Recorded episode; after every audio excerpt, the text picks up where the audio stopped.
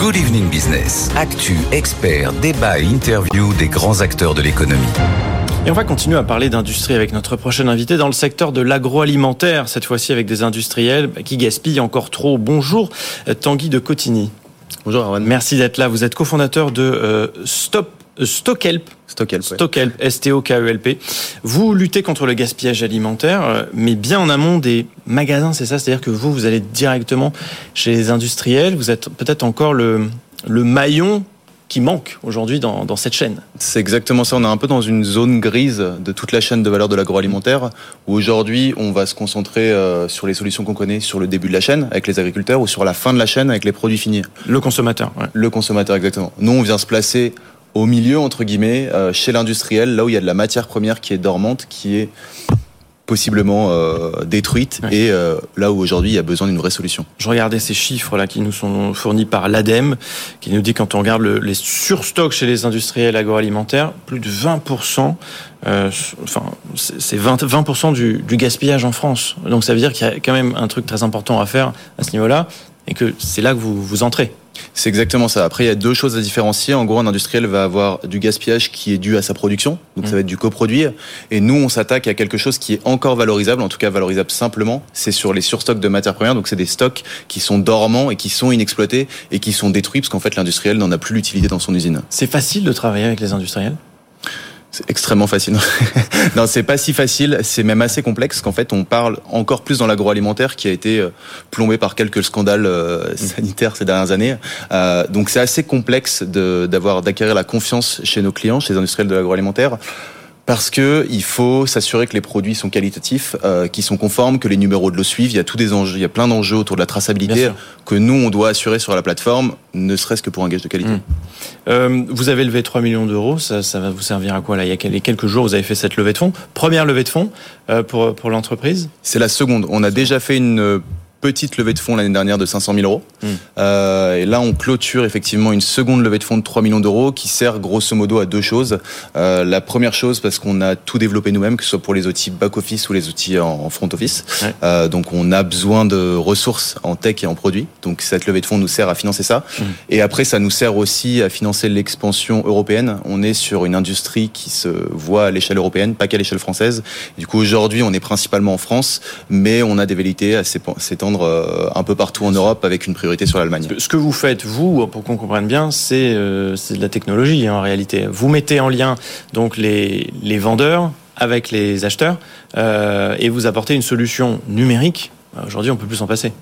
C'est exactement ça. Ça va un petit peu plus loin aussi parce que cette industrie est un peu old school entre guillemets, euh, mais parce qu'aujourd'hui les industriels ont besoin d'un support un peu humain. Mmh. Donc on a une solution technologique et derrière on a des ressources qui nous permettent d'avoir une expertise et du conseil pour nos clients. Ouais. L'acheteur, donc celui qui est intéressé par ces par ces stocks dont le vendeur n'a plus besoin, l'industriel n'a plus besoin. Ouais. Et c'est pour en faire quoi?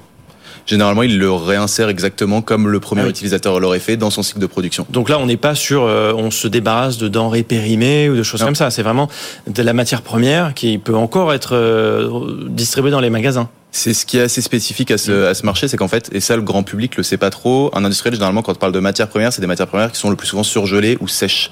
Donc c'est des matières premières qui ont des longues durées de vie et qu'on peut justement revendre à d'autres industriels pour qu'ils les réintègrent dans leur euh, dans leur cycle de production pour les utiliser comme le premier industriel l'aurait fait. Mais donc il faut qu'il y ait de la pénurie quelque part pour que le service fonctionne?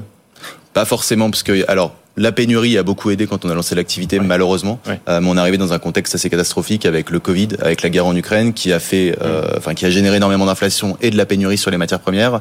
Mais au-delà de ça, euh, les matières qu'on vend sur la plateforme, alors bien sûr, il y a un intérêt pour les pénuries, mais il y a aussi un intérêt en termes de coût, parce que ce qu'on revend, c'est de la seconde main, et du coup, c'est potentiellement 30, enfin, c'est jusqu'à 30% à 50% moins cher que les matières premières qu'ils achètent ça, habituellement. Ça peut intéresser des distributeurs euh, type Lidl, enfin, type euh, les, les, les discounters, quoi.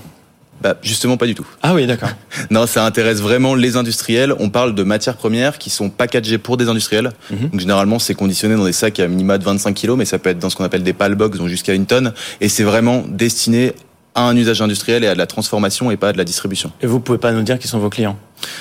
On peut pas encore le dire, ça évolue, mais. Euh, mais pourquoi? C'est parce qu'il y a un tabou autour de cette question de la, mauvaise gestion des ressources, du gaspillage. Euh, on pas. Il y a, une problématique autour de ça aujourd'hui.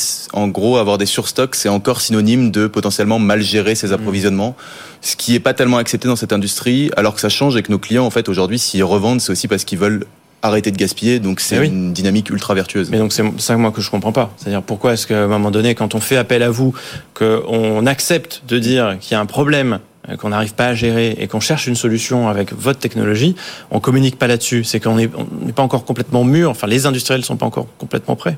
Il y a encore beaucoup de travail sur la communication qui doit être fait, qui est dû, je pense, en partie à tous les scandales sanitaires qu'on a eu sur les dix dernières années et où aujourd'hui, euh, bah, il y a une espèce d'omerta sur l'approvisionnement des matières premières dans l'industrie agroalimentaire ça change. On a beaucoup de clients qui commencent à en parler déjà en interne. Euh, ils en parlaient pas déjà avant en interne. Ils commencent à en parler en interne et on commence. Nous, on donne des kits de communication quand on vend des matières sur la plateforme qui permettent de dire qu'on a évité des émissions carbone euh, et qu'en plus on a sauvé des matières premières. Et on a quelques clients qui commencent à jouer le jeu et qui commencent à les publier. Bon, vous vous apportez cette solution qui est euh, très intéressante pour les industriels et puis pour éviter plus globalement le, ces problèmes de gaspillage. Malgré tout, ça veut dire qu'il y a quand même toujours, si vous existez, ces, ces soucis de gestion euh, chez les industriels.